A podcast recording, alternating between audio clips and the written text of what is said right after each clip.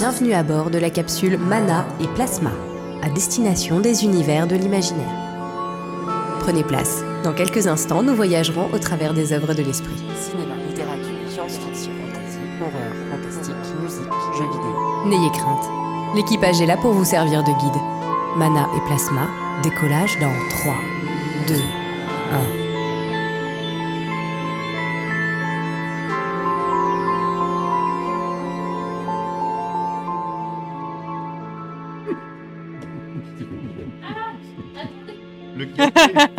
Le café.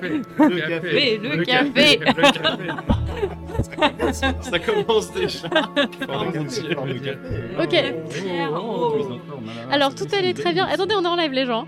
Tout allait très bien quand le technicien a décidé que faire du café pendant un live c'était une excellente idée. Euh, ceci étant, euh, on va donner la parole à nos camarades de Mana et Plasma.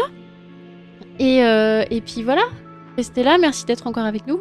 Et puis, euh, et puis voilà. je- Alors bonjour à tous et à toutes, bonjour à nos auditoristes de Mana et Plasma. Hello. Euh, bah on, on est euh, on est les gens de Mana et Plasma, on est donc euh, merci beaucoup déjà à Westurland de nous avoir invités sur la scène Twitch. En plus ils ont réussi à nous libérer une heure et demie, donc vous allez nous subir pendant une heure et demie. Je suis presque désolé, notez le presque. Euh, donc merci beaucoup à eux, merci beaucoup à l'organisation de la scène Twitch parce que je pense que c'est beaucoup de travail et beaucoup d'organisation. Donc merci du fond du cœur à eux, merci beaucoup aux bénévoles qui font tourner le festival et merci beaucoup au festival de manière générale.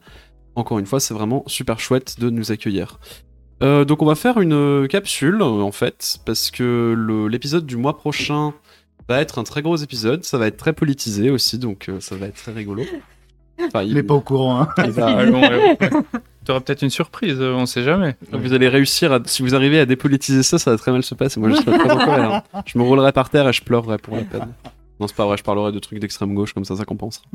Bon, donc du coup, on va faire comme d'habitude quand on fait des capsules. On va faire des recommandations d'œuvres, des coups de cœur, peut-être des coups de gueule, je ne sais pas. Et on va discuter d'un certain nombre de trucs. Donc j'ai avec moi euh, l'olifant. Eh, Salut. Est-ce que ça va? Mais ça va très bien. Je suis très contente d'être euh, Westurland. Est-ce que tu passes un bon festival pour le moment? Ouais, c'est génial. Le- L'endroit est super bien, super bien organisé, très très très bonne ambiance. Ouais. Ok, super. J'ai avec moi aussi euh, Saïd. Est-ce que ça Hello. va?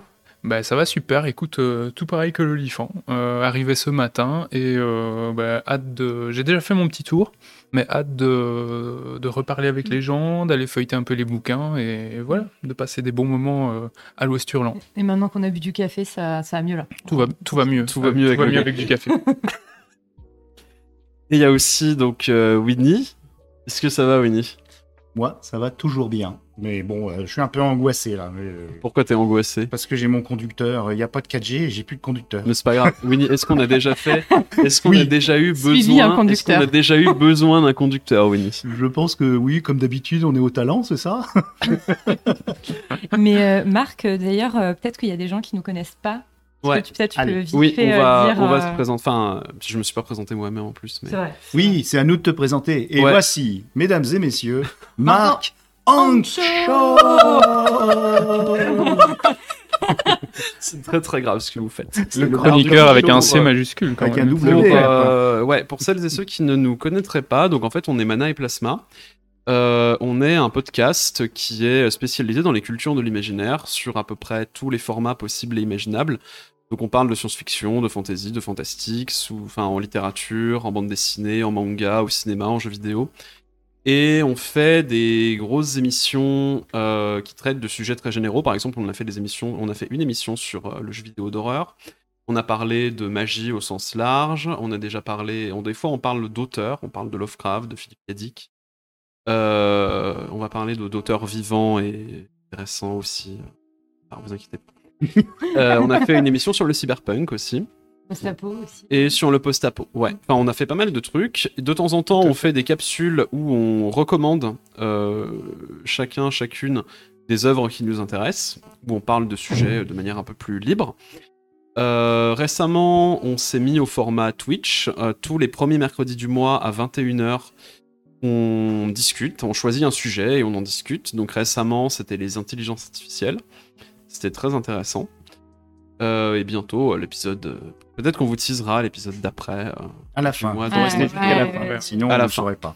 Euh, récemment, on a fait une interview aussi avec Jean Krug aux Intergalactiques. C'était Tout à vachement fait. bien. Un autre euh, très chouette festival de l'imaginaire. Et du coup, du coup, là, on va vous, on va présenter ce qu'on appelle une capsule. Donc, ça va être des, des recommandations d'œuvres, d'œuvres de l'imaginaire.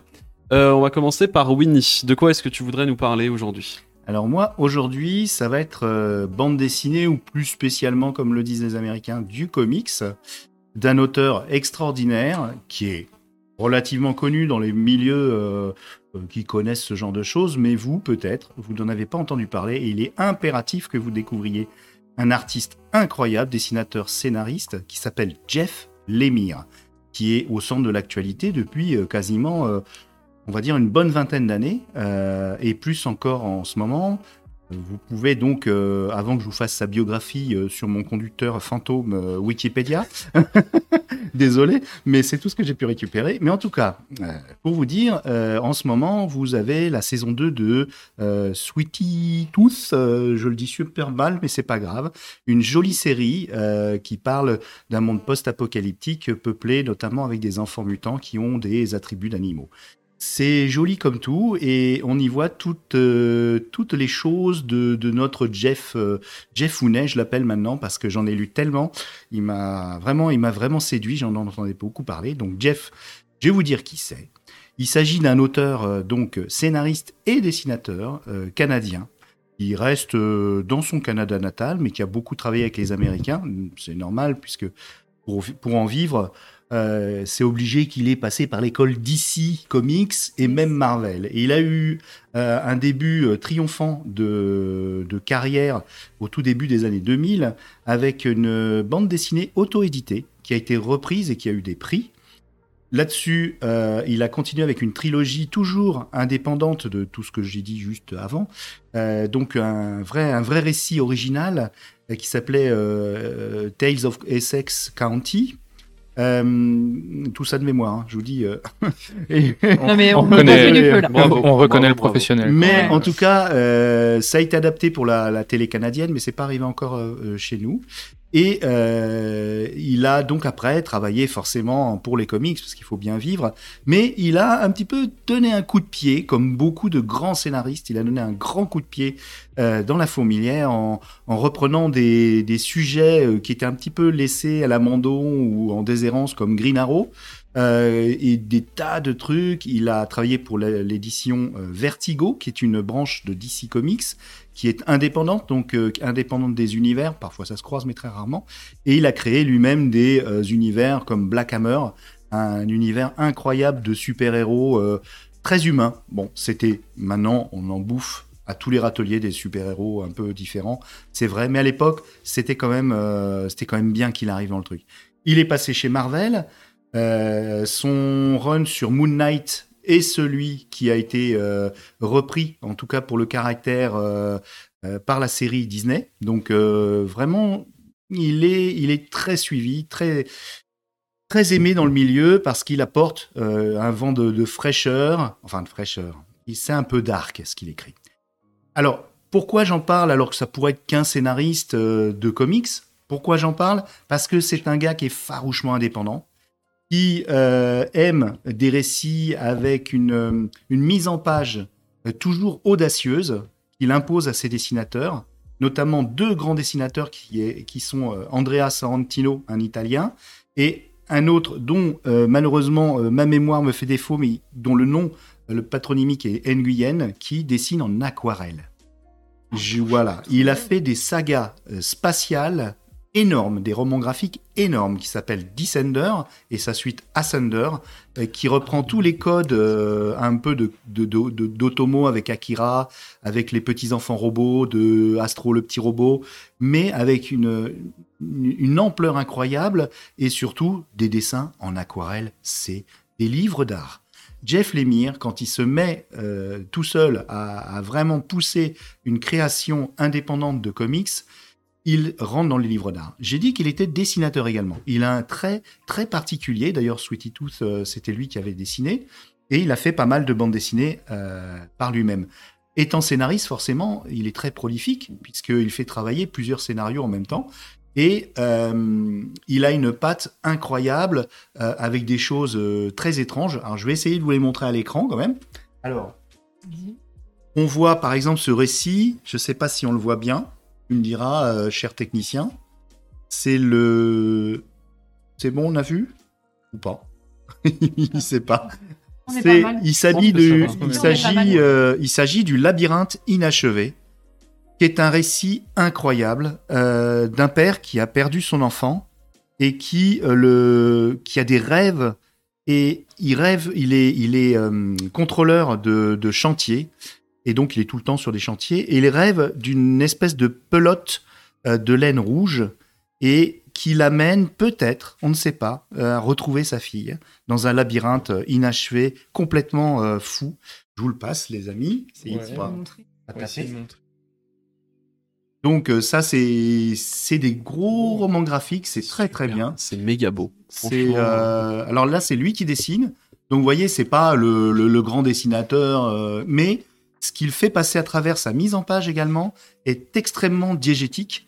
Vraiment, il raconte quelque chose et on peut passer plusieurs minutes devant euh, chaque, euh, chaque image quasiment. Hein. C'est vraiment euh, incroyable.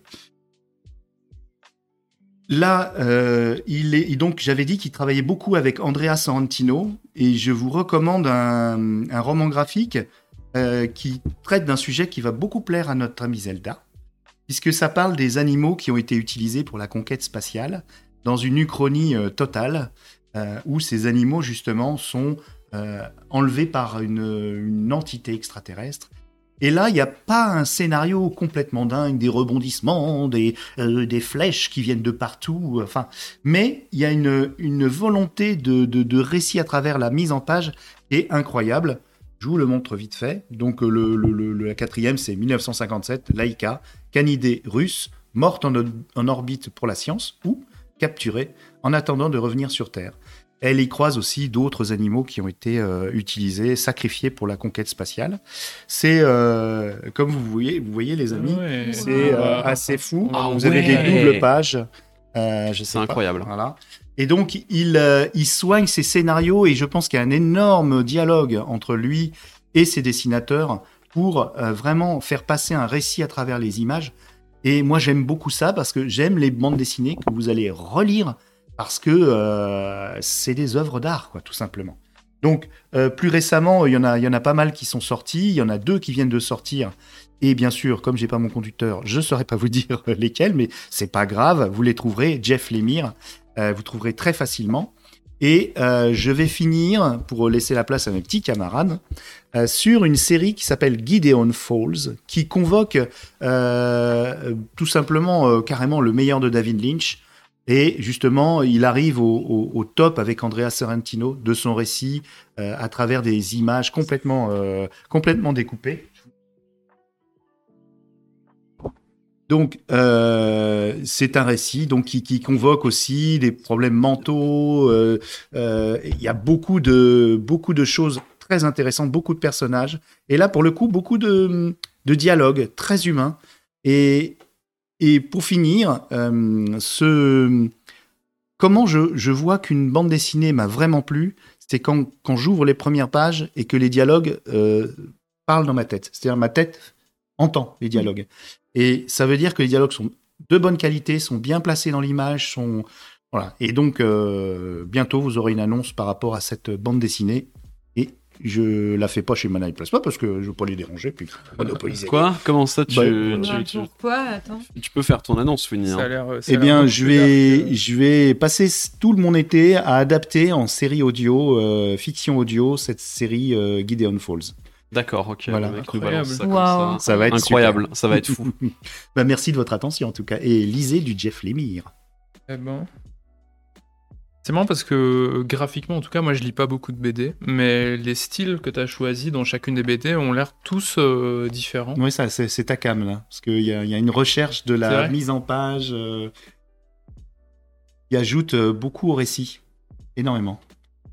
Et parfois c'est dur, hein. parfois ça te met dans un état de conscience vraiment modifié. Ouais. Mm. ouais.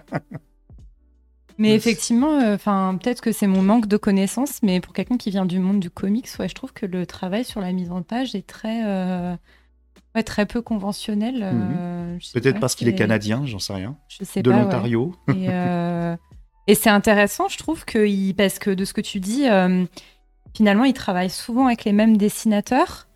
Et pourtant, il arrive quand même à des résultats euh, significativement euh, différents. Mhm. Donc, euh, Et ses dessins aussi Ah, à lui-même sont très intéressants. aussi. ouais.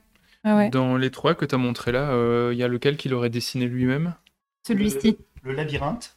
C'est ça, labyrinthe. ouais, ouais, ouais. C'est lui avec les aquarelles du coup. Non, euh, je l'ai pas amené. Parce qu'il Ah. est tellement gros, il est énorme. hein. Il fait euh, chaque volume fait au moins 2 kilos. Il y a trois gros volumes pour euh, Descender et euh, qui font 2 kilos chacun et et pareil pour Ascender la suite. Là, c'est lui, ouais. euh, C'est c'est vraiment euh, des, des- des ouvrages d'art. euh, Alors après, si vous aimez les C'est comics, joli, hein. euh, ouais, si vous aimez les comics très expressifs, très figuratifs, peut-être que ça va vous rebuter au début, mais accrochez-vous. Ouais, ça m'a donné vachement envie, Winnie. Puis ça a l'air très très bizarre, du coup, c'est ça a l'air d'être un peu ma cam quand À même. fond. Et tu t'es tu t'es bien chargé, surtout pour venir euh, à la Ouais, là, hein. je, je- mon bilan carbone, c'est votre faute, quoi. je suis en voiture. Ah oui, carrément. Pour le live. Ouais, c'était pour le. tout, pour, euh, tout pour les auditeurs et les auditrices de Manet Plasma. Qu'est-ce qu'on fait Ouais. Et de l'Ouest Hurlant. Et de West Hurlant, ouais. Bah, merci beaucoup, Winnie, pour cette super recommandation, parce Ouais. que c'est un. On m'avait, on a- on m'avait parlé de, de cet auteur, et je pense que ouais, je jetterai clairement un œil parce que ça a l'air hyper, hyper étrange. Ça doit être en médiathèque, hein, je pense. Et du, obligé. coup, et du coup, ça me, ça me parle vraiment beaucoup. Mhm. Mais j'ai un abonnement euh, un truc qui s'appelle Isneo, où c'est des. Oui. Enfin, ouais, c'est du. Pour expliquer rapidement, c'est du, c'est un abonnement. Vous payez, je crois, 10 euros par mois, je crois, et vous avez des BD, des mangas et des et des comics en illimité. Et je crois que Ascender et Descender Mm. sont sur Isneo. Mais c'est vrai que Donc, sur euh, une tablette, euh, peut-être, mais euh, le, le- le grain de l'aquarelle Oui, est oui, reproduit euh, dans l'album. Mm. Donc, tu as vraiment l'impression Ah ouais. d'avoir des aquarelles. C'est vraiment bien fou. fait. Ok. Ouais, c'est joli comme Trop trop bien. Moi, Incroyable. Moi, j'ai une petite question parce que tu as quand même l'air de, de dire qu'effectivement, c'est c'est quand même un peu barré. Enfin, en Oui. tout cas, tu conseillerais lequel pour commencer, peut-être? Alors, pour commencer gentiment, effectivement, c'est. Ah, peut-être Sentiente, j'en ai pas parlé. C'est une, une aventure spatiale. Alors, il y a des thèmes, euh, je, je l'ai brièvement évoqué, mais il y a des thèmes sur l'enfance beaucoup. Euh, dans Ok. Sweetie Tooth, euh, notamment l'enfance. Et là, c'est une bande d'enfants, un peu comme dans le manga Léviathan, qui se retrouvent isolés dans un. dans- tous les adultes meurent d'un coup. Et ils se retrouvent Ouais. tous isolés. Ouais, Et ils sont protégés par une intelligence artificielle. Et ben, je vais pas euh, euh, vous donner toutes les péripéties. C'est un, un petit peu gore, mais euh, c'est un one shot. mais c'est un one shot, ouais. ok, Ouais, ouais. bah, c'est pas mal. ah oui, alors il aime bien faire euh, pas faire des séries trop longues à part Ascender. C'est c'est c'est c'est run dans les comics. Bah, Ascender, c'est que 3 tomes. Euh, euh, oui, oui, oui. euh, ça commence par Descender 3 tomes et Ascender 3 tomes. Oui, bon, ça va. Ok. c'est volume. Ouh, c'est ça coûte cher. Hein. C'est des énormes Mm. trucs. Hein. Oui, je sais, ouais. Allez en médiathèque, hein, surtout. Trop bien. Ouais, merci, Merci. Winnie. Merci beaucoup, Winnie. Et du coup, Saïd, tu voulais parler de. Est-ce qu'il y a quelque chose dont tu voulais parler? Euh, ouais. Euh, bah, si vous avez regardé un peu la programmation de l'Ouest Hurlant, vous avez dû voir qu'il y avait des dialogues qui étaient instaurés entre le monde professionnel de l'édition et euh, le monde des écrivains, avec notamment des journées de rencontres interprofessionnelles. Donc, dans le public de l'Ouest Hurlant, il y a certainement des gens qui s'intéressent à l'édition de façon générale. Et donc, euh, bah, j'ai décidé de quitter un peu brièvement le monde de l'imaginaire et de vous parler d'un livre important dans le l'histoire de l'édition euh, aux États-Unis et en France. C'est euh, l'édition sans éditeur d'André Chiffrine, qui est édité chez La Fabrique. Alors c'est un petit euh, livre très court, je l'ai relu dans le train en venant, il fait même pas euh, 100 pages, qui a été publié en 1999, comme on dit chez moi, et qui a été écrit donc par André Chiffrine. Alors André Chiffrine, qui c'est? C'est le fils de Jacques Chiffrine, qui est la personne qui a créé La Pléiade, euh, à l'époque où c'était encore une maison d'édition à part, avant qu'il se rende chez Gallimard pour faire euh, éditer ses livres euh, chez eux. Finalement, l'histoire de famille faisant, dans les années 40, euh, sous l'occupation, Jacques Chiffrine a dû émigrer aux États-Unis avec sa famille parce qu'il valait mieux pas euh, euh, être d'une certaine confession à ce moment-là quand on travaillait chez Gallimard. Et il a fondé là-bas une maison d'édition également. Chemin faisant, histoire de famille se poursuivant, André Chiffrine, donc l'auteur de l'édition sans éditeur, finira par retravailler dans la maison qui a été fondée par son père aux États-Unis, qui s'appelle Panthéon. Euh, et euh, Panthéon, petit à petit, s'est fait successivement racheter, d'abord par une maison d'édition plus grosse, puis par un groupe, puis par un conglomérat. Et ce que raconte finalement André Chiffrine dans ce livre-là, c'est euh, cette histoire vécue de l'intérieur par quelqu'un dont le métier c'est de faire des livres, de choisir les sujets qu'il va aborder avec sa maison d'édition, et de voir un petit peu ce qui se passe quand on, finit par être absorbé par de grands groupes. Alors il faut savoir que euh, quand ce phénomène-là de rachat par des conglomérats se produisait aux États-Unis, euh, on avait tendance à dire dans les médias en France que ça pourrait jamais se produire par ici, que c'était mm. un problème mm. tout à fait américain. Or l'histoire a montré que bah, aujourd'hui en France, typiquement, je pense que plus de deux tiers de ce qui est publié est publié par les deux groupes principaux, dont un est en train d'essayer de racheter l'autre. Donc on est vraiment dans un, un phénomène de centralisation euh, extrême. Et finalement, ce qui est intéressant euh, avec ce livre-ci, c'est de voir euh, cette progression et les problèmes que ça a causé. Et je pense vraiment que c'est un livre qui peut être accessible et intéressant pour tout le monde parce que, quand bien même finalement on n'aurait pas d'obstacle politique ou économique à l'idée qu'une grande structure en rachète une petite en se disant que c'est comme ça que les choses se font et tant pis, Là, ce qui est intéressant, c'est qu'on a vraiment le, point de vue euh, artistique sur les conséquences que ça a sur les choix de ce qui va être publié. Aujourd'hui, quand on discute avec des éditeurs indépendants et euh, chemin faisant, euh, festival suivant, on en rencontre quand même de temps en temps, on se rend compte que en général, le fonctionnement, c'est plutôt que parfois, un best-seller suffit à alimenter en argent la publication d'un certain nombre d'œuvres qui mmh. euh, coûteront peut-être un peu plus cher que d'autres. Euh, là, au bout d'un moment, la priorité devient que chaque livre doit être rentable, ce qui contrevient totalement à cette philosophie-là du début. Donc, je vous le recommande chaudement. Il y a une suite qui s'appelle L'argent et les mots, si ma, si ma mémoire est bonne. Euh, il y a beaucoup de bouquins de chiffrines chez La Fabrique. Et, ils se sont beaucoup questionnés sur euh, ce que c'est que le livre. Et, et voilà, livre important. Ce qui est intéressant aussi, c'est que ce titre, l'édition sans, éditeur, pourrait faire penser à de l'auto-édition. Or, c'est pas le cas. Il parle effectivement de, du monde éditorial professionnel et euh, installé en maison, mais où les gens qui prennent des décisions ne sont plus des éditeurs, mais sont plutôt des financiers. Mmh. Mais voilà. des commerciaux et des financiers. Des commerciaux et des financiers. Ouais, mais la, Fabrique, c'est quand même une édition euh, indépendante. La Fabrique, c'est une euh, maison d'édition indépendante, euh, qui... publie beaucoup de livres politiques. Alors, le, si vous regardez dans les médias récemment, il y a une sale histoire d'ailleurs qui a. Le temps des tempêtes? Non, non, non. non, non, en fait, un de, un de mémoire, un de leurs éditeurs a fait partie des mouvements de contestation sociale contre la réforme des retraites et il s'est fait arrêter par la police euh, anglaise quand il est parti quand il est parti à Londres en fait. Il a été et il a été arrêté carrément par la police antiterroriste, je crois, de Londres. Ouais, c'est voilà. c'est c'est la personne qui est leur gestion, qui est leur gestionnaire des droits étrangers. D'accord. Ce qui est ah quand même un petit peu grave, on va pas se mentir. Ah oui, là c'est chaud quand même. Euh, c'est chaud patate. Mais donc, euh, même ne serait-ce que d'un point de vue euh, historique, vu quand ça a été publié et comme les choses sont en train de se poursuivre dans le monde éditorial pour le moment, mm. ça vaut le coup d'être lu et de comprendre euh, de l'intérieur ce que des gens impliqués dans la production artistique vivent et... et, ce à quoi ils doivent faire face quand les priorités changent et que les pouvoirs de décision changent de main. Ouais, j'imagine que en fait ça parle du monde du livre, mais ça pourrait s'appliquer à la production culturelle euh, sens plus large, j'imagine. Euh, enfin, c'est la même. J'ai une question, du coup, euh, tu disais qu'il y a, il y a une suite Tu dis les livres et l'argent, l'argent. Euh, et- C'est l'argent et les mots. Ok, l'argent et les mots. Et euh, tu l'as lu du coup Non, il est dans ma, il Ok. est dans ma pile. euh, mais Ah, j'ai, circulé un petit peu autour des différents euh, bouquins de la fabrique.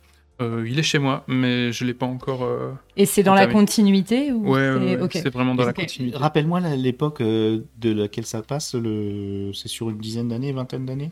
Ah, c'est plus que ça. En fait, euh, lui.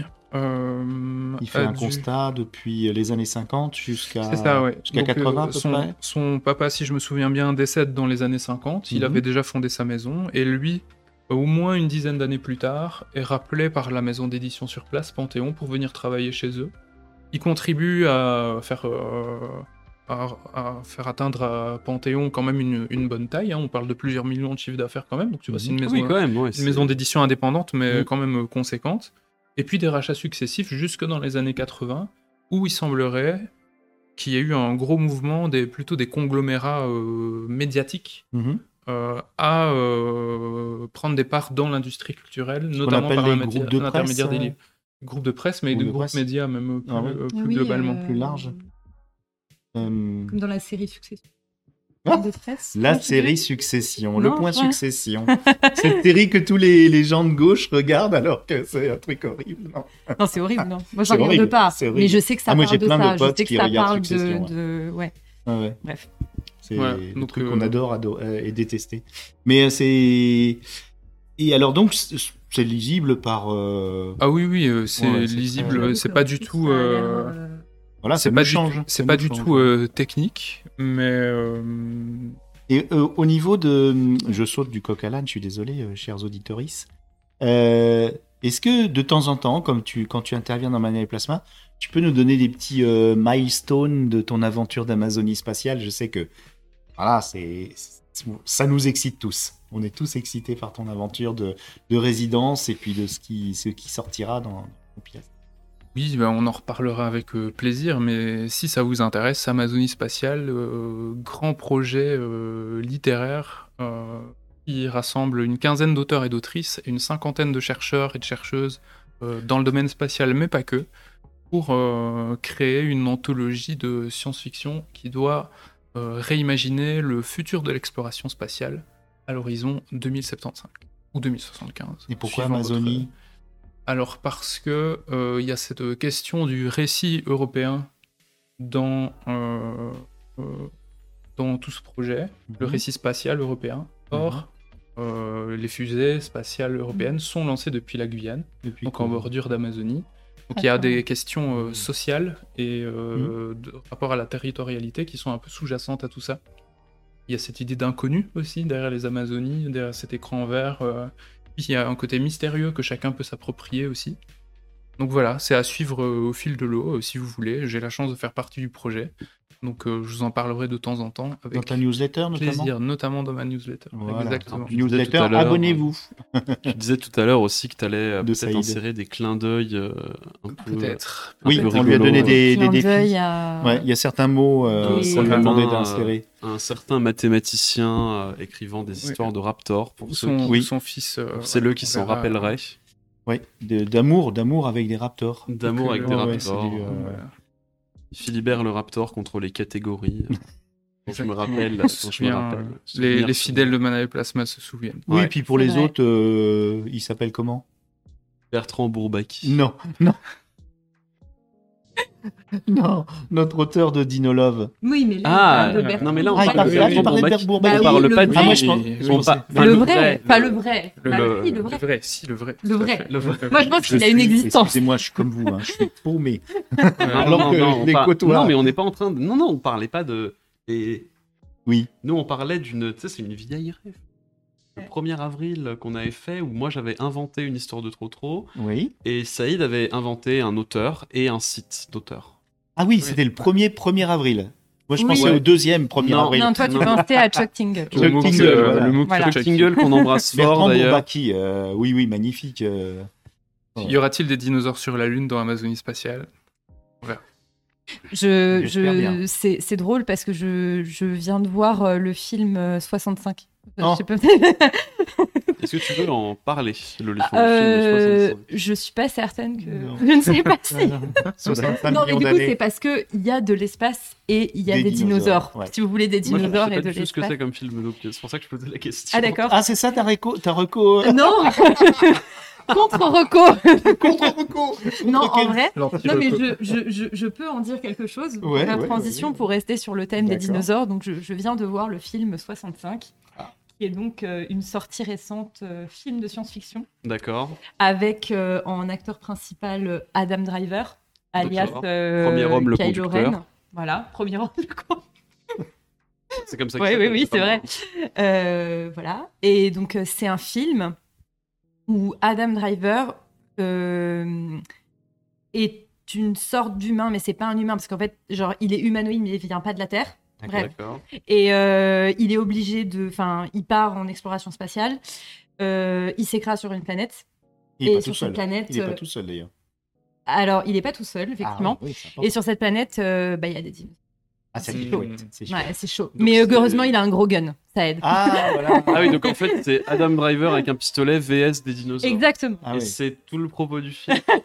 non, c'est une vraie On question. Alors hein, très honnêtement, non, euh, très honnêtement, c'est pas inintéressant d'en parler parce que euh, il se trouve que très rapidement, euh, c'est un film en fait qui, comme euh, un certain nombre, je trouve, d'œuvres de SF ou de post-apo ces derniers temps, euh, parle de comment dire, de de parentalité reconstruite. Enfin, de, de parentalité qui n'est pas biologique, vous voyez Mhm. ce que je veux dire, mais ouais, euh, de famille adoptée. euh, Enfin voilà, de, Ouais, de de, famille de- choisie. de famille choisie, exactement, on va dire, Euh, puisque très rapidement en fait, euh, Il va il va- adopter un dinosaure.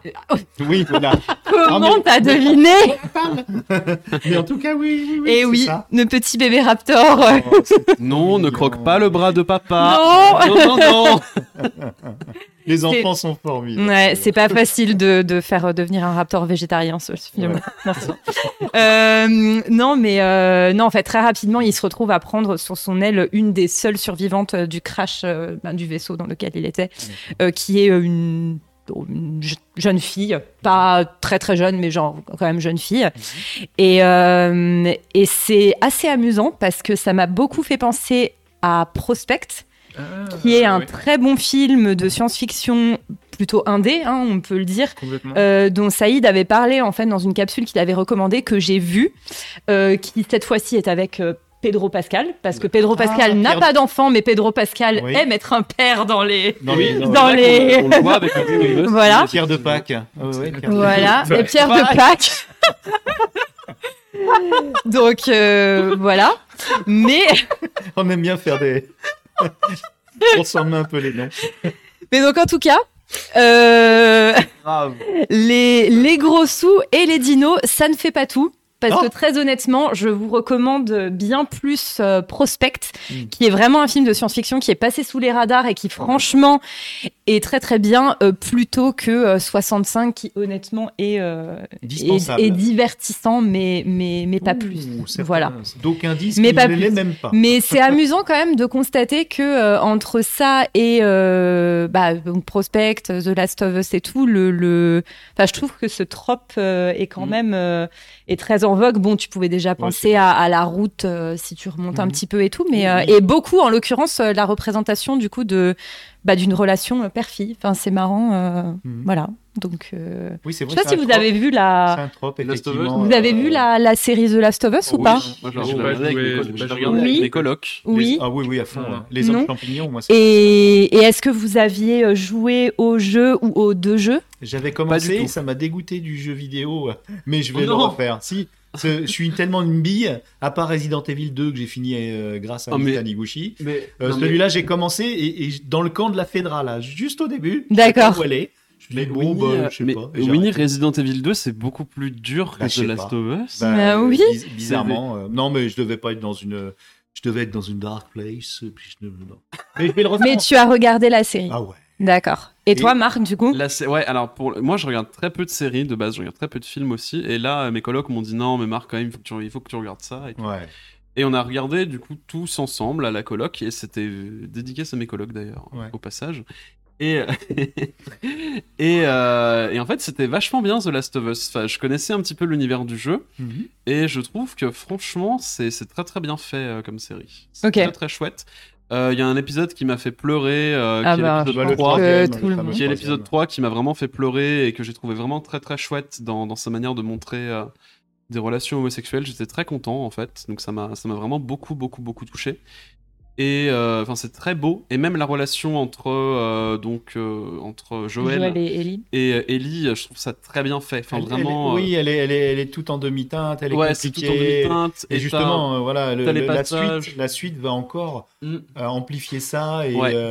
Et par contre, faut voir cette série avec un bon mental, un bon moral. Faut Ah oui, faut, faut pas être. faut, euh, faut que un vous peu- passiez une bonne journée quoi. C'est Si vrai. vous passiez déjà une mauvaise journée et puis qu'en plus vous regardez The Last of Us, C'est un peu chaud. là votre journée ça Et, va hum, être euh, compliqué hein, de la finir. Ouais, et, en et euh, Un peu d'agendas éventuellement. Oui, oui. Il faut, Ouais, voilà. il faut de la glace. votre, votre comfort food, euh, celle que vous voulez, ou comfort euh, ce que vous voulez. Mais c'est quoi ta vraie recours toi Parce que c'est pas ça, c'était pas. Non, mais du coup, attends, juste pour euh, finir sur euh, euh, juste pour finir sur The 65. Last of Us. Non, parce que je voulais juste te dire que euh, du coup, moi, j'ai j'ai vu la série Mhm.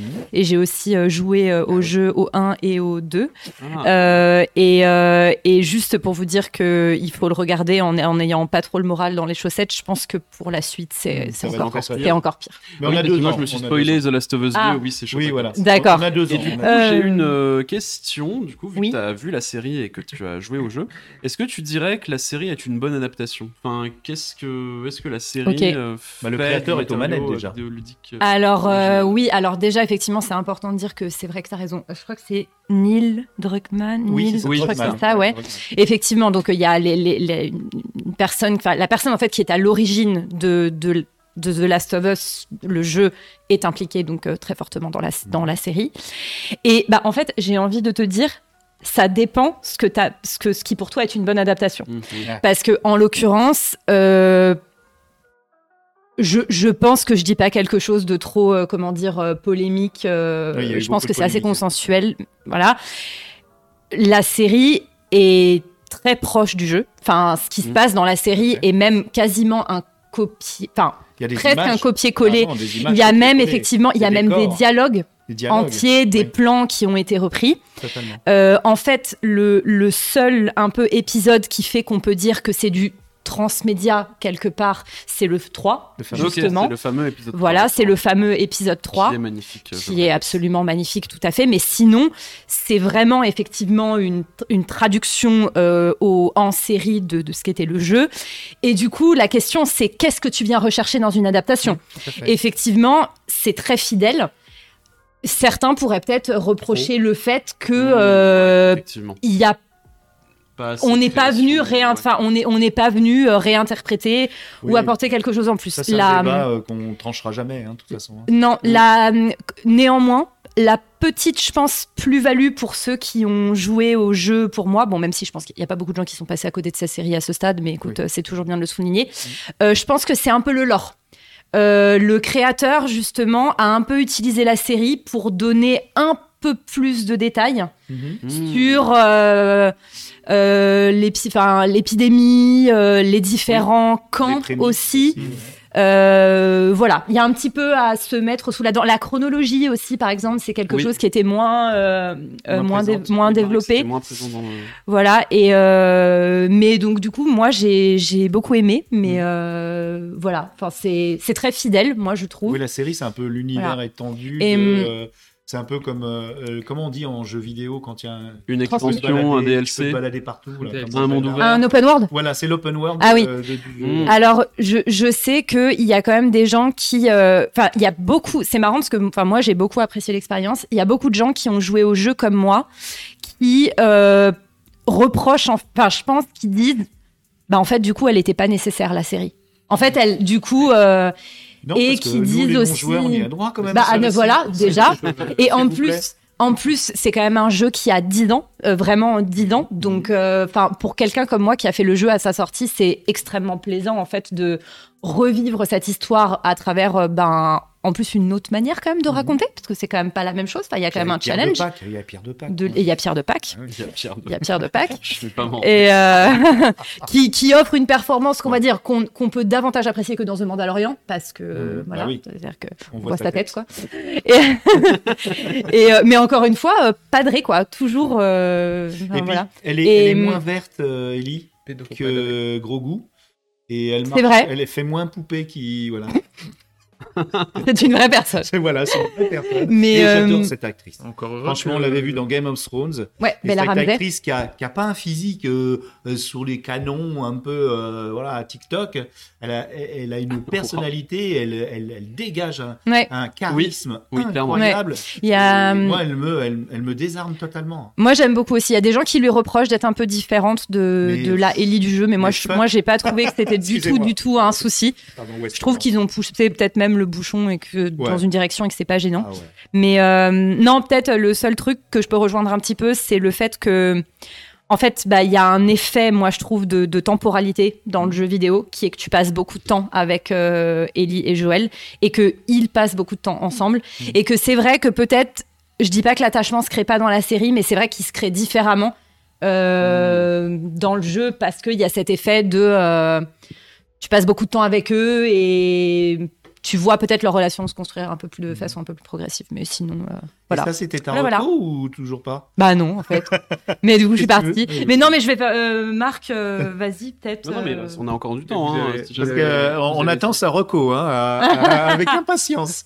Ah, vous Ah, avez dit quelque chose d'intéressant quand même, Ouais. c'est que dans une adaptation, il y a Oui. le fait de bien la faire ou de mal la faire, Il y a aussi qu'on peut en Mm. débattre, mais surtout, euh, on attire un autre public quand même. C'est ça. Oui, Et il y a oui quelque clairement. chose hein. Oui, oui, bah c'est sûr. Il y a quelque chose de super dans le fait de se dire qu'aujourd'hui, euh, on peut donner accès qu'à un scénario de jeu vidéo qui s'est quand même encore en 2023 euh, critiqué comme si c'était une, une sorte de sous-culture ou de sous-média par rapport à la grande littérature ou le cinéma. Mm. Euh, Mm, mais là, on vrai. peut reprendre Oui. euh, et adapter un jeu vidéo en en faisant une série presque fidèle au niveau du scénar. C'est quand même quelque chose de super. Et, euh, et je peux ajouter, euh, parce que du coup, c'est vrai que les, les adaptations de, de jeux vidéo, c'est un sujet qui, qui m'intéresse quand même un petit peu. Euh, je pense que vous, vous, vous le savez peut-être un petit peu que l'histoire justement de l'adaptation du jeu Ah vidéo en- à l'écran, hélas, c'est pas une histoire qui est encore très glorieuse. Mm. Euh, Il n'y a pas beaucoup de, de bons exemples. Et là, c'est chouette parce que The Last of Us, euh, je pense que ça va marquer dans cette histoire-là. Je pense que la, la précédente très bonne adaptation, c'est Arkane, euh, qui est une adaptation, une série euh, d'animation, qui est une adaptation Ah ouais, de League of, folle. Le- le League of Legends. Alors là où, euh, Là, c'est très adapté. euh, enfin, comment dire, c'est c'est un jeu qui ne raconte pas vraiment une histoire. Voilà, Donc c'est euh, là, euh, été, ouais, c'est voilà, les personnages qui c'est- ont leur propre histoire. Exactement, euh, qui en plus a été fait par un studio euh, français, donc euh, voilà. Cocorico. Et Cocorico, Il y a exactement. quand même eu Détective Pikachu. Il y a quand même eu Détective. Non, mais c'est c'est vrai que Super c'est Mario là, qui vient de sortir et qui est pareil et plutôt sympa. Oh, ouais, Non honnête au moins. Bah, Enfin, d'une que. Alors moi, de ce que hum, j'en ai lu, je l'ai pas vu pour le moment, mais de ce que j'en ai lu, il paraît que c'est vraiment un enchaînement de trucs. Ah oui, euh, c'est presque un jeu Fan vidéo. c'est euh, très fanservice. Oui, oui, oui. euh, Ouais. Mario. C'est presque Oui, une oui. cinématique. euh, Voilà, bah, c'est ça. Mais, ça hum, pas forcément grand Mais c'est chose. quoi. c'est pour un Mais- public aussi. Il faut, faut voir aussi, quand tu dis différents publics, d'âge. Ah oui, oui, bien, bien Parce que sûr. pourquoi ne, ne pas réadapter aussi des choses, mais pour un autre public? On est, nous, on est peut-être, on va critiquer, on va dire, oh là là, le- la première adaptation, comment mouture. Mais il faut aussi penser que les jeunes, ils ont peut-être pas envie de voir des, des vieux trucs avec des mauvais effets spéciaux. Ils veulent peut-être voir quelque Ben, chose. pas. Et surtout, ce que je trouve euh, chouette, c'est euh, que je pense que vraiment, en fait, l'idée que le jeu vidéo soit uniquement à destination, en gros, pour la faire très courte, hein, d'un public type euh, jeune, geek, euh, masculin, euh, qui sort pas de chez lui, qui machin, enfin voilà. C'est vraiment, en fait, c'est c'est vraiment un vieux cliché qui Ouais. colle au basque du jeu vidéo. Euh, depuis ses débuts, juste parce qu'en fait, on les a choisis comme cible marketing Mhm. et que comme je pense c'est un média qui a été extrêmement déconsidéré pendant très longtemps, c'est en plus un public qui s'est resserré en fait sur lui-même et qui est très sur la défensive parce qu'il Mm, a été oui. très longtemps attaqué et tout. Mais en fait, aujourd'hui, c'est plus du tout représentatif du, du, Ah non. de- Non, non, clairement du pas. paysage vid- vidéoludique. Enfin, il y a, il y a, je crois que vraiment dans les stats, en fait, il y a autant de femmes qui jouent aux jeux vidéo que les oui, hommes. Il y a des oui, âges oui. différents parce que maintenant le jeu vidéo a une histoire, etc. Donc, ce qui est cool, c'est que, bah, à force de qu'il y ait plein de jeux et qu'il y ait en plus des adaptations où il y a de plus en plus de budgets qui sont de mieux en mieux bien faites, bah, ça montre aussi que le jeu vidéo, c'est un média qui peut raconter des histoires et proposer quelque chose d'intéressant euh, bah, pour tous les publics et, comme tous les autres. C'est Voilà. complètement paradoxal, puisque depuis presque le début, il y a, il y a énormément d'héroïnes de jeux vidéo. C'est beaucoup des Oui. héroïnes. Tomb Raider. euh, Ouais, alors je sais pas si les représentations étaient Oui. top. Oui, alors Pas oui, forcément. Mais il y a des hommes, des Mais oui. jeunes hommes qui jouaient des, des, des rôles féminins. Oui. Quelque part. Après, euh, Même- ouais. alors, on fait pas que se rincer l'œil quand même. euh, Non, non, on, progresse. joue, non, ouais. on oui, joue, oui, hein, non, mais je, non, mais sais. Oui, oui. Mais, honnêtement, et puis maintenant, bah, regarde euh, euh, la, la- la petite, euh, j'aime bien, euh, je l'adore. D'ailleurs, il y a eu une polémique parce qu'elle embrasse une petite, euh, tu sais, la ah, euh, euh, euh, At the Ark, euh, je l'ai plus. Le jeu avec euh, Horizon Zero Horizon Dawn Dawn, ouais. Pas Horizon, Ah, ouais. Ouais, ouais, il y a eu le Aloy, deux. donc l'héroïne, ouais, L'héroïne, elle est incroyable. Ouais, ouais, non, non, mais bah, de toute façon, il y a plein d'héroïnes. Aloy, oui, ouais. Aloy, pas ouais. l'âme sœur en plus. Ouais. Tiens, euh, s'il y avait un euh, jeu vidéo que vous voudriez voir adapté en film ou en série, ou euh, Euh, serait quoi euh, comme ça. Euh, celui avec euh, le gars qui se balade dans tout pour euh, recréer. euh, il, il- il trimballe des paquets et il y a une pluie acide. Si, si, il est super Ah, connu. Death Stranding. Voilà, Ah, Death Death Ok, moi, Stranding. Je veux voir Death Stranding. Ok, ouais, ça peut Ok. être une idée. Ouais, ouais, ouais. Il y a déjà des vrais acteurs dedans, donc. Ouais. euh, Death Stranding. Ouais. Ok. Je sais pas, j'ai pris une. Marc, t'as une idée? Moi, alors, mon cœur balance entre euh, des, des univers très joyeux et très cool, tels que Doom, Dark Souls, Bloodborne, Doom, il y a déjà eu. Elden, Hein. Elden- oui, Ring. Alors, Doom, c'est pas bien. L'adaptation Doom au cinéma, elle est dégueulasse. Donc, ouais, soit Doom, J'ai envie de la voir juste pour. euh, juste- un Doom, Elden Ring, là euh, Dark Souls, The Binding of Isaac. Non, ce serait. Non. Oula. Euh, Mais il y a plein, de gens qui aimeraient, hein, honnêtement. Non, mais ce serait immonde. Très Franchement, ce serait immonde. Hmm. Mais ouais, euh, bah, les univers de Mishima, enfin de, de From Software, plus Ouais. Doom. Ça, De ce Mishima, serait- de Miyazaki, tu veux dire? Oui, de Miyazaki. Euh, pardon, oui, ouais. l'ai pensé, mais en même temps, dans ma tête, je pensais pas, à euh, Tekken. notre, euh, Ok. bref. euh, notre, c'est celui dont on suit. Kojima. Mais Kojima, il a, ça a déjà été Metal- adapté. ouais. puisque- Metal Gear, ce serait pas mal aussi. Et euh, il y a eu. euh, Enfin, comment Il y a des adaptations de Silent Hill. Oui. Et euh, pour le coup, euh, Silent Hill. euh, premier, le euh, premier excellent. euh, comment dire, euh, adaptation euh, d'un jeu vidéo en film qui date pas d'hier et euh, je pense un des premiers exemples qui a respecté le et qui file les son, support d'origine. euh, oui, euh, vraiment. euh, Ah ouais. Même s'il a des défauts, ce film, euh, franchement, il est, il est très très bien Il et, pétoches, hein. et il retranscrit bien le. Non, non, il est bien. Bah, Silent Hill en même temps est pas spécialement là pour te mettre à l'aise hein, euh, Non, non, de non, base, c'est hein, mais, hein, euh, mais et voilà. Bientôt le, le- ouais et plus là il y a une flopée de, de Ouais. nouvelles productions Silent Hill ça va être très les cool. plateformes euh, recherchent tout ça, donc on va en voir énormément des, des adaptations. Beaucoup plus Et- que de comics d'ailleurs, parce que le comics a tendance à s'essouffler. euh, Adapté Doom. Pas mal, euh, Bloodshot, Adapté Bloodborne. plein, plein d'adaptations de comics. Ah, plantent. L'adaptation de Bloodshot, c'était Ouais. pas bien. hein. C'est pareil, on a, on a regardé, on a voulu tester. Ouais, euh, Jeff Lemire avait fait un arc, mais il n'a pas été. pris on a, on a voulu tester justement à la coloc et c'était pas. Enfin, moi, j'ai pas trouvé ça. C'est terrible. Mm. J'ai pas trouvé ça fou, quoi. Enfin, c'est un... Ouais, il y a- il y, a des flingues, il y a des explosions et tout. Donc, moi, j'étais content, mais euh, au-delà du fait d'avoir été content pendant une heure et demie, j'en ai rien retenu. hein. Et euh, Saïd, toi t'avais une idée en posant cette question? Eh oui. Non, pas du tout. Ah bah, bah, bravo. euh, Il est bon lui. Grand Turismo? Ça, ça Ça s'appelle la chaîne, ça s'appelle la chaîne Villebrequin. La- euh, dernière vidéo où il roule avec de l'huile d'olive, je n'ai pas encore regardé, mais ça a requin. l'air, euh, ça a l'air fort intéressant. Mettez des pouces Euh, Non. Il y a une partie de moi qui aurait envie de dire euh, Jack et Daxter, mais je crois que j'ai pas envie de voir euh, Jack et Daxter euh, euh, sacrifiés sur l'autel d'une mauvaise adaptation. Ah, mais euh, bah, il y a eu Ratchet de Clank. voir, Ah, Avec de l'animation, euh, ça peut. Ah ouais. Je l'ai pas vu, mais j'ai pas envie de le voir. Oui, Non. avec Kevin que Tran du rire jaune qui double quelqu'un à l'intérieur.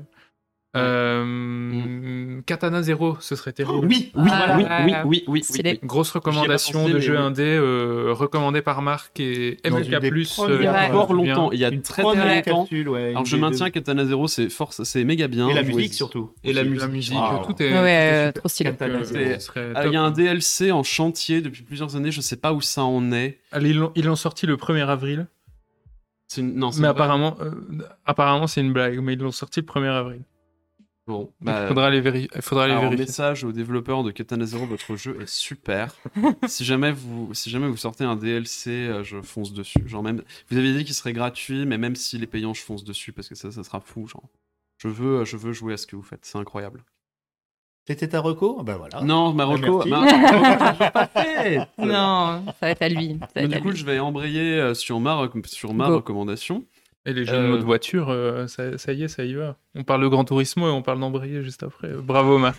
Du coup, je vais démarrer cette recommandation sur les chapeaux de roue. Embraye, embraye. embraye. avec un roguelike. Euh, alors un roguelike d'un genre assez particulier puisque normalement on a tendance à associer la plupart des roguelikes aux jeux d'action où vous allez déplacer un personnage, vous allez appuyer sur carré ou Y pour lui faire taper avec son épée, ses poings, son flingue et autres carabistouilles dont il est capable de se servir pour tuer des gens et les défoncer. Enfin voilà, bon. Et euh, il y a des roguelikes qui essayent de faire en sorte d'utiliser des mécaniques des roguelikes, mais avec d'autres types de gameplay qui ne sont pas des, des gameplays qui s'inspirent des actions RPG, comme peut l'être Binding of Isaac ou Dead Cells au hasard, comme ça, qui sont des très bons jeux joués-y. Euh, donc moi je vais parler de Slay the Spire, qui est un jeu de cartes, enfin de jeu de, qui est un jeu de construction de deck euh, roguelike. En fait, dans Slay the Spire, vous incarnez un personnage, vous avez quatre personnages au choix, chacun avec ses possibilités, ses facilités et ses techniques. En fait, c'est des classes, techniquement. Vous avez un guerrier, vous avez une voleuse, vous avez un robot qui, que j'ai testé qui est très pété, mais c'est vachement bien le robot. Et vous avez une magicienne euh, qui est assez complexe à jouer, mais qui est vachement bien.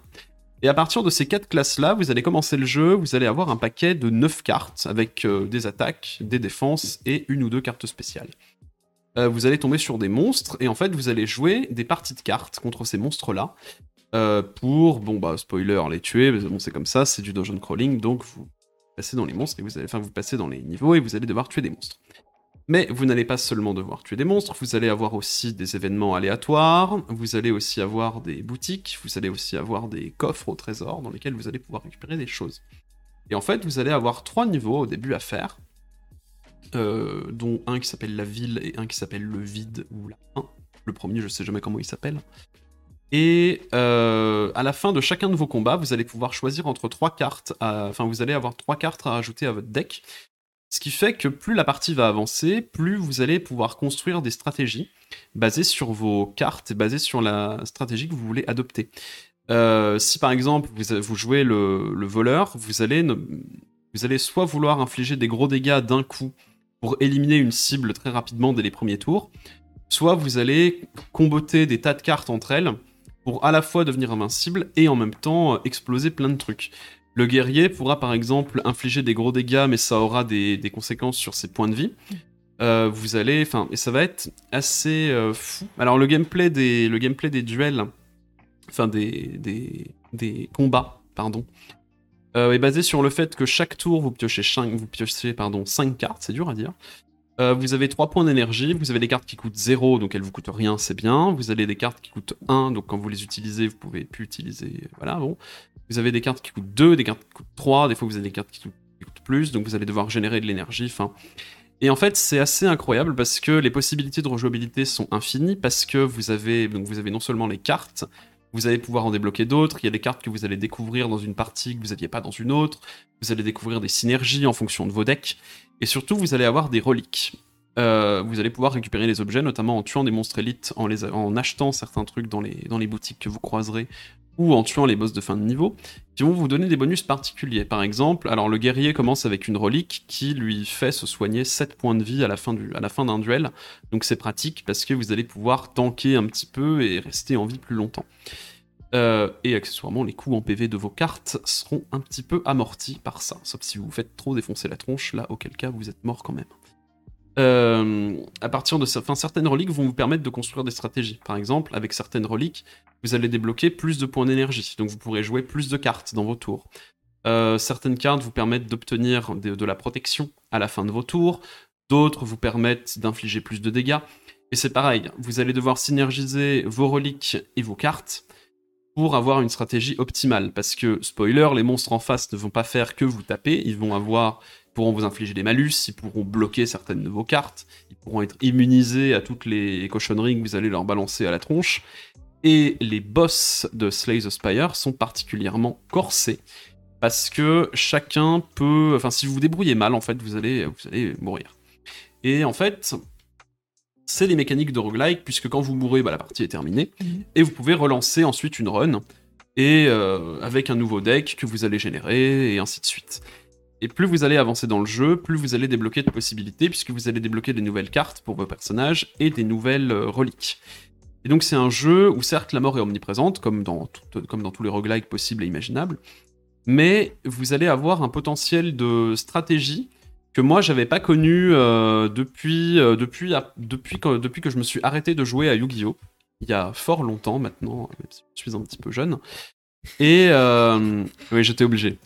Et en fait, quand j'ai arrêté Yu-Gi-Oh, j'étais très triste parce que j'avais plus, j'avais plus de jeux de cartes auxquels jouer avec un potentiel stratégique assez rigolo et tout. Et là, en découvrant euh, Slay the Spire et en l'achetant sur Steam, parce qu'il faut acheter ces jeux, c'est important pour soutenir les développeurs. Et euh, bah, j'ai découvert, enfin j'ai vraiment redécouvert des possibilités de jeux, de jeux de cartes de stratégie. Et le tout combiné avec une de mes grandes passions vidéoludiques qui est le roguelike, ça fait mmh. que clairement, c'est un jeu qui est hyper chouette, que moi je, que j'aime beaucoup. Pour le coup, si mes camarades de Bana et Plasma sont d'accord, c'est un jeu que j'aimerais beaucoup streamer quand j'aurai le temps parce que là je l'ai pas. Mais super idée. Mais ce serait vraiment chouette de. Ouais, je pense que je. De toute façon, je pense que pendant les vacances d'été, je ferai, j'essaierai de streamer sur la chaîne de Mana et Plasma. Alors, c'est une annonce euh, à prendre avec hein. un milliard de pincettes. Bon, eux n'étaient pas au courant, mais bon voilà. Non, mais on a toujours dit que ce serait possible. Oui, bien sûr. Mais euh, voilà, j'aimerais beaucoup streamer des, des roguelikes, donc on verra si c'est possible, si moi j'en ai la possibilité. Moi, j'ai des questions pour toi. J'ai plusieurs réponses pour toi. Oh yeah, j'adore. Euh, la première, c'est du coup, tu as dit Steam, donc c'est PC, le, la plate, le support? Alors, il est sorti sur PC. Je suppose qu'il a dû sortir sur d'autres plateformes, mais je saurais pas te dire. Ok, tu sais pas si c'était sur console. Mais sur PC, c'est sûr. Ok. Vraiment, euh, Ça marche. Euh, et mon autre question, alors c'est peut-être un peu bête, peut-être que tu l'as dit, mais j'ai du mal parce que du coup, donc jeu de cartes, euh, roguelike. Du coup, donc tu, tu, fais une run et quand c'est fini, tu recommences avec donc des cartes différentes et c'est ça aussi qui fait l'intérêt du deck mm. building et tout. toujours les mêmes cartes de départ. C'est les, cartes qu'on va ensuite à chaque fin de combat qui vont changer. Et la question que je me pose, c'est du coup, en fait, euh, pas, tu rencontres toujours les mêmes adversaires dans le même ordre. Par contre, un, un, un aléa qui est dû à ah le tirage des cartes. Enfin, comment ça se passe J'ai oublié de parler de ça. Je suis désolé. Ah, j'ai mal configuré. J'ai mal, euh, j'ai mal. Configuré. la posta. Yes, la posta. Euh, je comprenais pas. En fait, tu vas avoir quand tu vas, par exemple, tu vas lancer le niveau, tu vas commencer au niveau 1, ce qui est logique. Tu vas avoir des routes à choisir. Tu vas, en fait, tu vas avoir quatre chemins, quatre ou cinq chemins jusqu'au boss. Le boss est toujours le même à la fin. Par contre, tu vas avoir différents chemins, différents embranchements. Donc tu verras par exemple que tu vas forcément commencer par un combat. Donc tu auras 4 monstres sur la carte. Par contre, après, selon le chemin que tu choisis, tu auras peut-être encore un combat après, mais de ça tu le vois en fait. Tu peux voir toute la progression et tu peux choisir ton chemin en fait. Quel chemin, quels embranchements tu vas choisir, tac, tac, tac, tac. Et du coup, peut-être qu'après tu auras une salle du trésor, peut-être qu'après tu auras un événement mystère, peut-être qu'après tu auras un shop. Et du coup, en fonction de ce que tu choisis, si tu combats plus de monstres, tu pourras choper plus de cartes. Si tu choisis plus d'événements aléatoires, tu as plus de chances qu'il se passe des trucs un peu rigolos dans ta partie. Euh, les shops vont te permettre de vraiment te booster si tu as vraiment assez d'argent. Et les salles du trésor, bah, ça te permet de. En général, elles sont après les monstres élites. Les monstres élites, c'est des combats plus durs que la normale avec des monstres spéciaux. Ils sont aussi signalés sur la carte. Et en fait, tout le principe du jeu repose aussi sur le fait que tu vas choisir telle ou telle route pour arriver jusqu'au boss. Et donc, tu seras plus ou moins amoché, mais amoché avec des cartes en plus, ou pas trop amoché parce que tu auras joué plutôt safe, mais avec, mais avec un deck qui sera du coup un peu moins fourni. Ok, ouais, donc en fait, tu découvres les chemins possibles. et après, tu optimises ta trajectoire. Enfin, tu choisis. Tu... ok, ok, ok. Effectivement, je comprends du coup. L'aspect visuel. L'aspect visuel. Euh, non, c'est pas du pixel art. Alors, c'est pas. C'est pas du pixel art, mais je, je trouve que c'est très joli. Euh, Et c'est c'est fantasy, c'est sci-fi, Ouais, c'est très fantasy. Alors il y a un robot, mais c'est très, c'est très fantasy, euh, fantasy un peu twisté quoi. C'est pas Ok. si classique que ça, parce qu'en fait le guerrier peut, le guerrier peut vendre son, enfin le guerrier, euh, tu peux choisir, enfin tu peux choisir. Selon le deck que tu construis, en fait, en termes de lore, le guerrier va vendre son âme au démon. Euh, la voleuse peut devenir une espèce de fantôme un peu bizarre. Le robot peut euh, faire tout un tas de trucs. Il peut devenir soit fonctionner à l'énergie nucléaire, soit à l'antimatière, ce qui est un peu pété. Et la mage fait des trucs de malade. Enfin, vraiment, c'est. En fait, elle a différentes phases. Euh, Enfin, le gameplay. En fait, ah oui, chaque. Je, je sais pas si je l'ai dit, mais chaque classe a vraiment son gameplay particulier.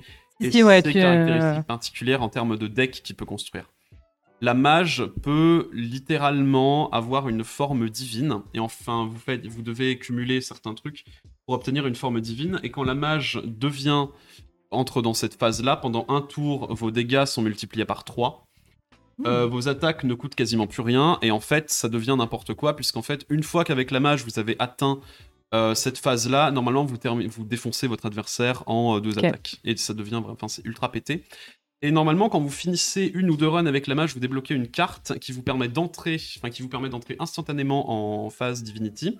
Sauf que si vous ne terminez pas la partie, donc en butant vos adversaires de manière plus ou moins violente, euh, d'ici la fin de la game, en fait, vous êtes mort. Ah oui, Enfin, ok. la- Hmm. Donc en fait, Ouais, vous- si vous jouez cette carte, enfin la divinité, si tu l'as fait normalement, c'est bon, tu meurs pas à la fin.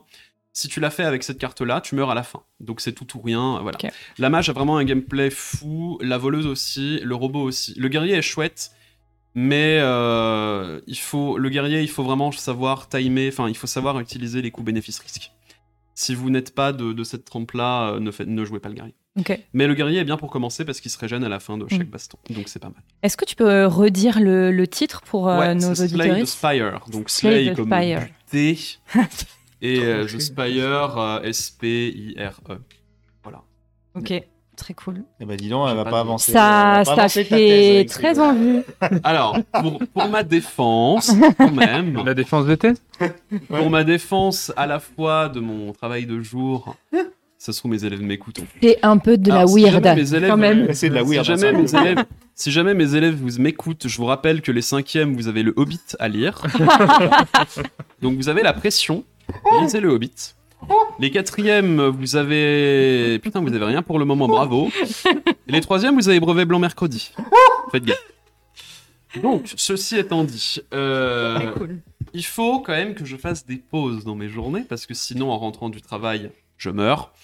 Donc, euh, il faut euh, donc Slay the Spire. Alors, en ce moment, soit je joue à Slay the Spire, soit je joue à un jeu où il faut défoncer des gens à coups de poing. C'est vachement rigolo. Oh, c'est un peu violent. mais- Les bonnes, se bonnes adaptations en parce série. que... Moi, je suis un peu déçue. Je pensais que t'étais une machine, mais bon, écoute. Non, je- non, non, cette année me fait vraiment me rendre compte de mes limites. C'est assez terrible. Et euh, non, Slay the Spire, c'est vachement bien. Enfin, les, les runs peuvent être très longues en fonction de comment vous faites vos parcours. Mm. Mais euh, une run durera en moyenne 30 à 40 minutes. Ok, ouais, c'est un bon indicateur. que il est beaucoup plus jouable au clavier qu'à la manette. Je ne dis pas ça souvent parce que je, je fais partie de ces gens qui ont grandi avec une manette dans les mains et pour qui utiliser un clavier pour jouer est une sorte de blasphème, même pour des FPS. Voilà, comme ça c'est dit. hein. Des gens peuvent venir me tuer Soutiens, après. je euh, soutiens, je le stream. Mais tu es Voilà. le lui, hein, pas moi. Voilà. C'est lui le, c'est lui le cerveau. Je dis je soutiens, mais tu es le lui. C'est très méchant ça. Et donc, euh, non, il est beaucoup plus jouable. au- Alors, je l'ai je l'ai testé à la manette, mais en fait, le choix des cartes se fait beaucoup mieux à la souris. C'est beaucoup plus naturel à la souris qu'à la manette. Donc, euh, jouer à Slay the Spire à la manette. Par contre, si des gens s'obstinent à jouer à Binding of Isaac au clavier, vous êtes des. des non, Oh, au- non, à The Binding of Isaac avec un. Et ça m'a donné envie de rejouer à The Binding of Isaac alors que je ne suis pas en train de parler de ça et c'est assez terrible. Dead Cells aussi, je sais qu'il y a des gens qui jouent au clavier. Je ne sais pas comment vous faites, vous êtes des, vous êtes des matrixés, comme diraient mes Wow, élèves. wow, wow, wow, wow. Non, je plaisante, bien sûr. Mais Slay the Spire, en tout cas, c'est vachement bien. Il est mis à jour assez régulièrement, je crois. Euh, et et c'est vraiment, euh, ouais, c'est très très chouette. Euh, Jouez-y. Peut-être que je streamerai des parties de ce foutu jeu pendant les vacances d'été. Je ne promets rien parce que pendant les vacances d'été, j'aurai des choses à faire. Mais tout de même, euh, peut-être. Voilà, c'était c'est- ça ma Et, recommandation. euh, et juste euh, peut-être pour rendre à César ce qui est à César, visiblement, donc Oui. euh, développement, euh, développeur et éditeur euh, Mega Crit Games. Voilà, Ouais, ça date de 2019. on cite pas toujours Oui, on cite pas toujours les développeurs. et les créateurs de On met, on met les liens et dans, la, voilà. dans la description pour. euh, Ouais, pour- on vous mettra quand on aura, quand euh, on aura fait des tractations avec Westurland pour récupérer le fichier de, de ce stream. On leur Ouais, je crois un- qu'il a oublié d'appuyer sur enregistrement. Non, non, non. Euh, il me semble, je vois pas le petit bouton rouge. Ah non, bah alors là, bah on va se retrouver. euh, non, non, on va faire du montage. Ah, c'est- une, c'est- c'est une malédiction. qu'on avait dit déjà. moi. Ouais, non. on a- en fait, on est maudit par Je Twitch. suis non, par, par mois. Le logiciel de stream permettra de récupérer Voilà. ça. Non mais oui, euh, j'espère. il avait dit on pouvait récupérer Mais des oui. trucs et tout. Ça m'est arrivé trois fois. cette on vous mettra des choses dans la description. Voilà. Mais vous tapez, vous allez sur Steam, Vapeur euh, en français, Hein TDR. Vous tapez Slay, plus loin The, plus loin. Enfin, vous- je vous apprends pas à faire des recherches. Non, mais- Non, quand même. c'est pas un Mais c'est euh, sur, c'est sur, euh, c'est sur euh, Steam. Il est assez régulièrement en solde En en, plus, donc franchement, euh, très cool. je pense que non, non, vous aurez pas de problème à le trouver. Il Cool. est pas si cher que ça en plus, donc euh, franchement, jouez-y, c'est un pur bonheur, c'est ultra chouette à jouer. Très bien. Euh, et si vous voulez des roguelikes, justement, où vous n'avez pas tout le temps à avoir, à avoir des, voilà, des si vous voulez euh, des roguelikes sans la nervosité, enfin sans la, toute la dextérité magnétique qu'il faut, et ben Slay the Spire c'est vachement bien. En plus, je trouve qu'ils ont réussi l'exploit de rendre un jeu de cartes nerveux. Et moi, j'avais pas connu ça depuis Yu-Gi-Oh! Donc franchement, euh, chouette. foncez. C'est Vraiment très important, Yu-Gi-Oh! Non, bah très c'est vrai. ouais, Un jour, on fera une euh, émission sur Yu-Gi-Oh! Voilà. non, mais ça, en vrai, on a euh, fait pire, Yu-Gi-Oh, euh, On a fait Non, mais C'est vrai qu'on a euh, fait les tables, franchement, après ça, on peut, après ça, Ouais. on peut tout faire. Écoutez l'épisode sur les tables dans la. Finalement, on a réussi. Ouais. Sachez qu'on a fait un épisode sur les euh, tables. On a osé faire ça, et le pire, c'est qu'on a réussi. Et- et Euh, on en est où alors dans le. dans il nous reste, de- euh, un quart d'heure. Quelque chose comme Ah, un il nous quart reste Est-ce qu'on a des quart d'heure. questions Est-ce qu'il y a des questions peut-être Dans le chat, euh, carrément. En, at- en attendant de, de trouver les questions, petite reco comme ça en passant, Allez, euh, hop, c'est vraiment vite fait. Euh, puisque tu parlais, Marc, de, de, de tes propres limites dont tu te rends compte euh, cette année, je me suis dit, tu es un humain malgré tout. Ce qui m'a fait penser à Human After All de Daft Punk, évidemment. Ah oui. Euh, donc je voudrais vous recommander le dernier album de Thomas Bangalter de Daft Punk qui vient qui a Ah sorti oui, ce mois-ci un, Mmh. album de musique classique qui s'appelle Mythologie et qui est euh, vraiment euh, super. Donc euh, Ok. grosse chouette. recommandation Mythologie de euh, Thomas Bangalter. Est-ce qu'on tease le prochain, euh, le prochain live? Peut Après, sinon, moi, je peux parler de, de Ah, trucs, reco euh, Ok. ouais, de. Ah enfin, oui. Ah, Vas-y, vas-y, vas-y. Euh, non, en fait, moi, j'ai juste envie de. Du coup, c'est pas exactement une reco, mais euh, c'est plus euh, en mode, je sais pas comment dire, euh, wishlist, enfin, euh, liste, Ouais, euh, euh, liste d'envie, euh, pour attirer l'attention sur euh, un titre euh, qui va bientôt sortir et euh, dont j'aime beaucoup euh, la démarche. Euh, il se trouve qu'il va y avoir une conférence dans quelques heures à 17h euh, à Ouest-Hurlan euh, sur euh, le sujet, en présence de certaines autrices. Et du coup, il s'agit d'une anthologie qui sort, bah, je crois, le 5 de ce mois-ci aux éditions Goater, euh, et Ah qui oui. s'appelle euh, Nous parlons depuis les ténèbres. Euh, C'est une anthologie euh, d'autrices, d'horreur et de fantastique. Et pour ceux qui me connaissent, vous savez peut-être que c'est un peu mon, c'est un peu mon dada, voilà. Euh, et du coup, d'autrices françaises que bah, vous connaissez euh, peut-être, comme euh, bah, Estelle Faye, Floriane Soulas, qui seront là euh, tout à l'heure. Je crois qu'il y a aussi Morgane Cossarieux dedans. Euh, Il y a aussi, euh, enfin, il y a pas mal, il y a pas mal de monde en l'occurrence. Et la couverture est très belle, a été faite par euh, Anouk Faure, euh, qui fait un travail. euh, Ah ouais, le travail. euh, ouais, graphique fort. incroyable et euh, et voilà franchement euh, Pas que des re- contemporaines en plus. Et tu nous as je parlé- suis pas sûre je suis pas sûre je suis je suis faut que du coup je l'ai pas eu encore entre les mains Ah, j'ai très très hâte Il voilà est dispo en avant-première, je crois. euh, le- voilà, le- justement, je vais aller le chercher euh, tout à l'heure.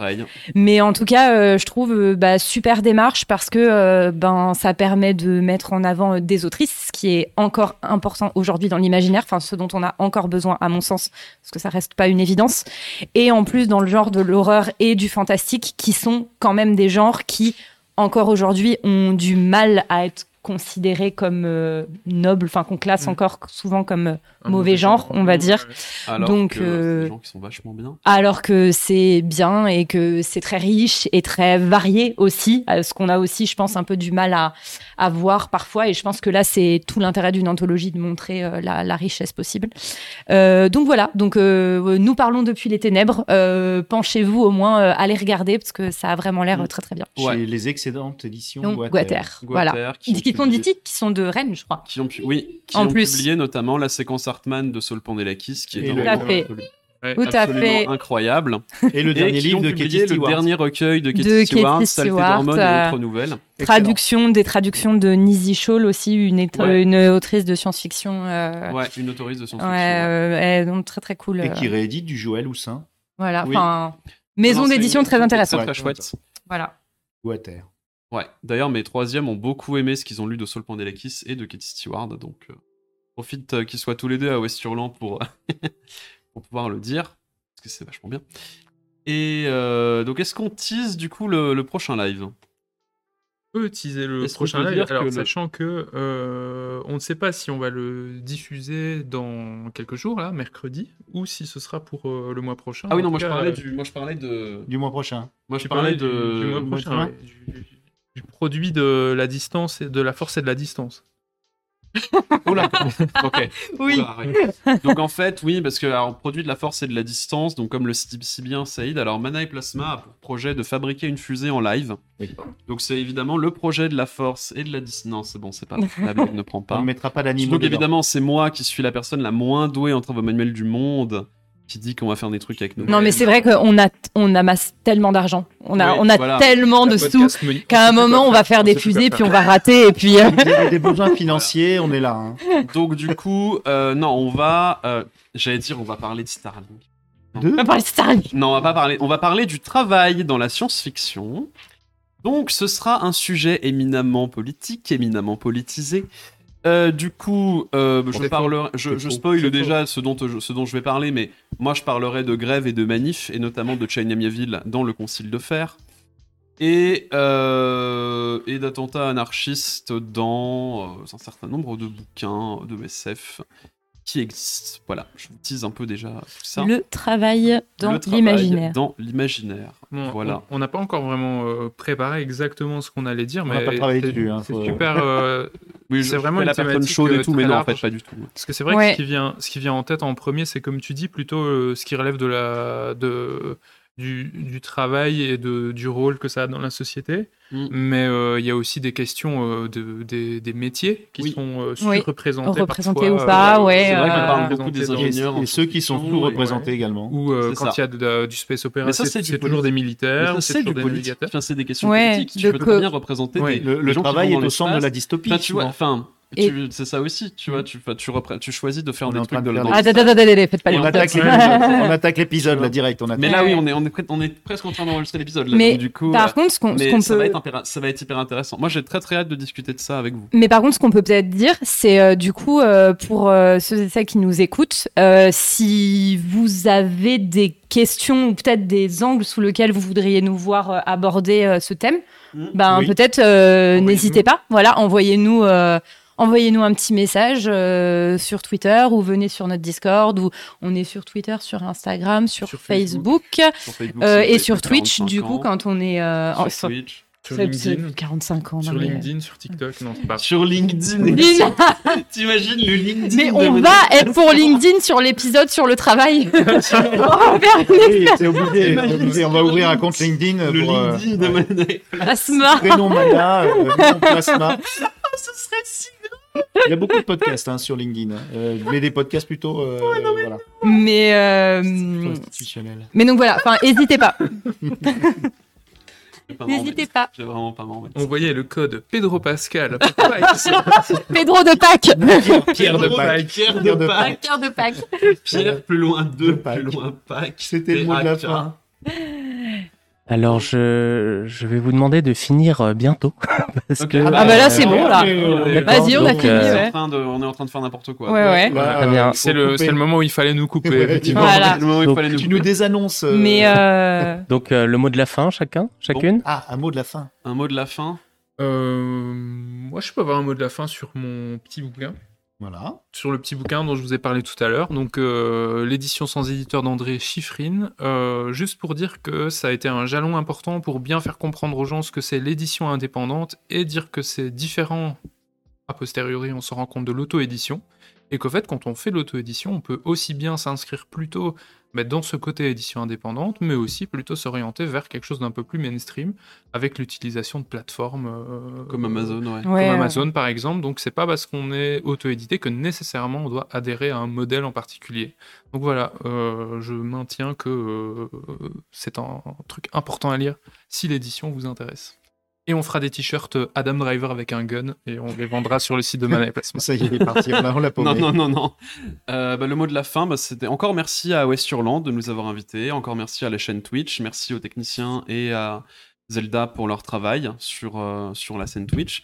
Merci beaucoup aux bénévoles pour leur travail aussi, parce que c'est très important. Vous êtes très important et merci infiniment à vous.